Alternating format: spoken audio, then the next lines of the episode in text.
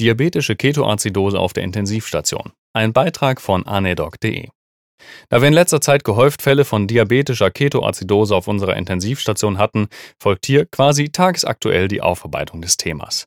Unmittelbare Ursache ist immer ein akuter, relativer oder absoluter Mangel an Insulin, der zu einer schweren, auch lebensbedrohlichen Stoffwechselentgleisung und kardiovaskulären Instabilitäten führt. Coma diabeticum wird die sich entwickelnde Bewusstseinseinschränkung genannt, aber nur etwa 10% der Patienten sind tatsächlich nach GCS und neurologischen Scores wirklich bewusstlos. Eher sind sie bewusstseinseingeschränkt. Dennoch muss hier natürlich zielstrebig gehandelt werden. In weiteren 25% der Fällen ist die Ketoazidose ein Ausdruck einer Erstmanifestation eines Typ-1-Diabetes. Dann sollte sich die übliche Diabetesdiagnostik anschließen und im Zweifel natürlich ein internistisches Konsil angefordert werden. In 40% der Fällen und damit am häufigsten ist eine Infektion der Auslöser, der den Stoffwechsel aus den Angeln hebt. Denkt an Pneumonie, Harnwegsinfekt und dergleichen. Bei allem, was man bei der Ketoazidose machen kann, spätestens wenn man sie im Griff hat, man sollte nach Ursachen suchen, am besten schon parallel. Ursachen können sein ungenügende Insulininjektion bei bekannten Diabetikern, technische Fehler der Insulinpumpe, Traumata wie Operation, Unfall, Gravidität, das ist jetzt alles Stressstoffwechsel gewesen, Herzinfarkt, Hyperthyreose, Therapie mit Saluretika, Corticosteroiden. Durch den Insulinmangel kommt es zu einem intrazellulären Glukosemangel. Insulin führt durch die Aktivierung seines Rezeptors zur Aufnahme von Glucose in die Zelle. Beim Mangel müssen die Zellen hungern, obwohl draußen die Glucose schwimmt. Infolgedessen aktiviert sich der bekannte Hungerstoffwechsel mit Lipolyse, Ketonkörperbildung mit Aceton, Acetaldehyd und Beta-Hydroxybutyrat. Die Biochemie lässt grüßen. Diese Ketone führen zu einer Azidose im Serum, die wiederum den restlichen Stoffwechsel aus den Socken hauen. Das führt jetzt ansonsten ein bisschen zu weit, wenn ich hier weitermachen würde. Im Rahmen der Ketose kommt es zu der berühmt-berüchtigten Kussmaulatmung, schnell und tief. Der Patient hat eine metabolisch bedingte Azidose und versucht sie respiratorisch zu kompensieren. Er hyperventiliert. Das hängt zusammen über die bekannte Formel. CO2 plus H2O werden über die Carboanhydrase zu H2CO3, was spontan zerfällt, zu HCO3- und H+. Das über die Azidose anfallende CO2 möchte der Patient schnell wegbekommen. Es wird in der BGA deshalb ein außerordentlich niedriges CO2 auffallen. Bitte nicht dieses CO2 behandeln, sondern die metabolische Azidose. Ich habe leider schon erlebt, dass nur der erste offensichtlich auffällige Wert behandelt wurde. Wenn man aber in dieser Situation die Hyperventilation behandelt, bringt man den Patienten völlig zur Dekompensation. Nafset. Übrigens gibt es ein schönes Akronym für die Ursachen der Kussmaulatmung. Kussmaul halt. K. Etone, U. Remi, Sepsis, Salicylate, Methanol, Aldehütte, Uremi nochmal, Lactat. Weiterhin herrscht im Zustand einer Ketoazidose ein größerer extrazellulärer Volumenmangel vor. Aus all diesen pathogenetischen Überlegungen leitet sich unsere Therapie ab.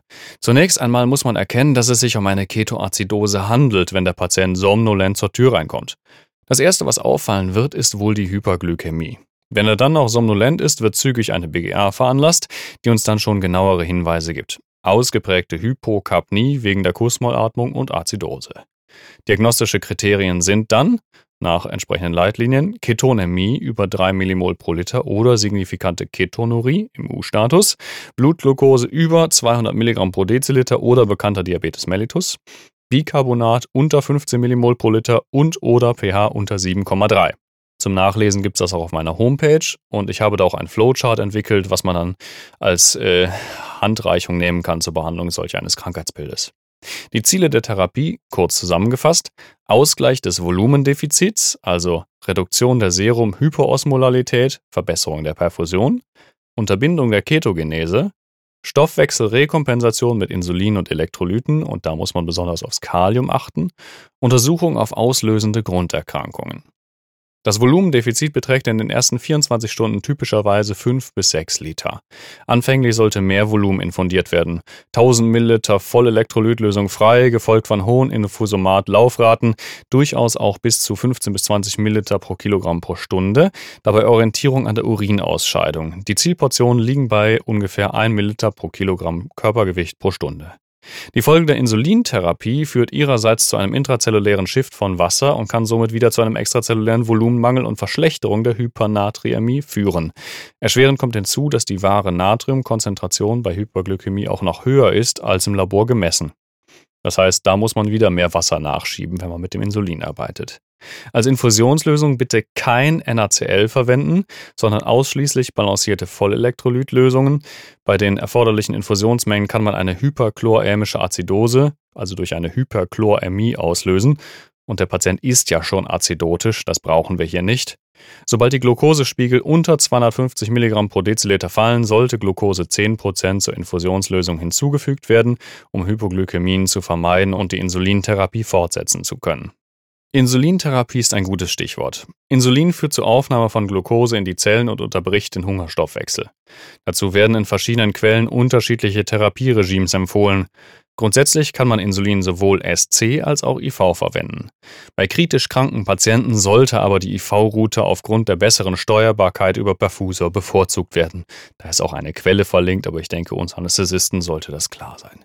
In manchen Quellen wird eine initiale Bolusgabe von 0,1 Einheit Insulin pro Kilogramm Körpergewicht empfohlen, gefolgt von einer Dauerinfusion, zum Beispiel im Herold, aber auch Tintinellis Emergency Medicine. Die unten beschriebenen Risiken sind aber nicht zu verachten und ein sachteres Vorgehen ist gerechtfertigt bei gleicher Wirksamkeit, laut O's Intensive Care Manual. Also den Insulinperfusor stellen auf eine Laufrate von 0,14 Einheiten pro Kilogramm Körpergewicht pro Stunde fertig. Die zwei Gefahren dieser Therapie sind Hypoglykämie, klar durch Insulin, und Hypokaliämie. Beides wird durch Insulin in die Zelle befördert. Außerdem werden im Laufe der Therapie weniger Ketone produziert und die Serumazidose lässt nach. Dadurch haben wir auch nochmal weniger Kalium. Die Insulintherapie sollte erst starten, wenn das Kalium über 3,3 Millimol pro Liter liegt. Danach Gabe von 20 bis 30 Millimol Kalium pro 1000 Milliliter Infusionslösung. Kalium sollte erst wieder supplementiert werden, wenn es unter 5,5 Millimol pro Liter gefallen ist. Dass man regelmäßig, zum Beispiel halbstündig BGAs durchführen sollte, um die Therapie zu leiten, versteht sich von selbst. Gerade das Kaliumproblem kann schwere Folgen haben, die man frühzeitig erkennen sollte. Zielwerte der Therapie sind pH über 7,3, Bicarbonat über 15 Millimol pro Liter und Blutketone unter 0,6 Millimol pro Liter. Man wird sehen, dass sich innerhalb von ein paar Stunden die Imbalancen rekompensieren werden. Es schließt sich dann aber noch die Ursachenforschung an. Das ist ein Thema für sich. Vielen Dank fürs Zuhören. Bis zum nächsten Mal. Lasst mir ein paar Sterne da oder so. Kommentar reicht mir auch. Ähm, tschö.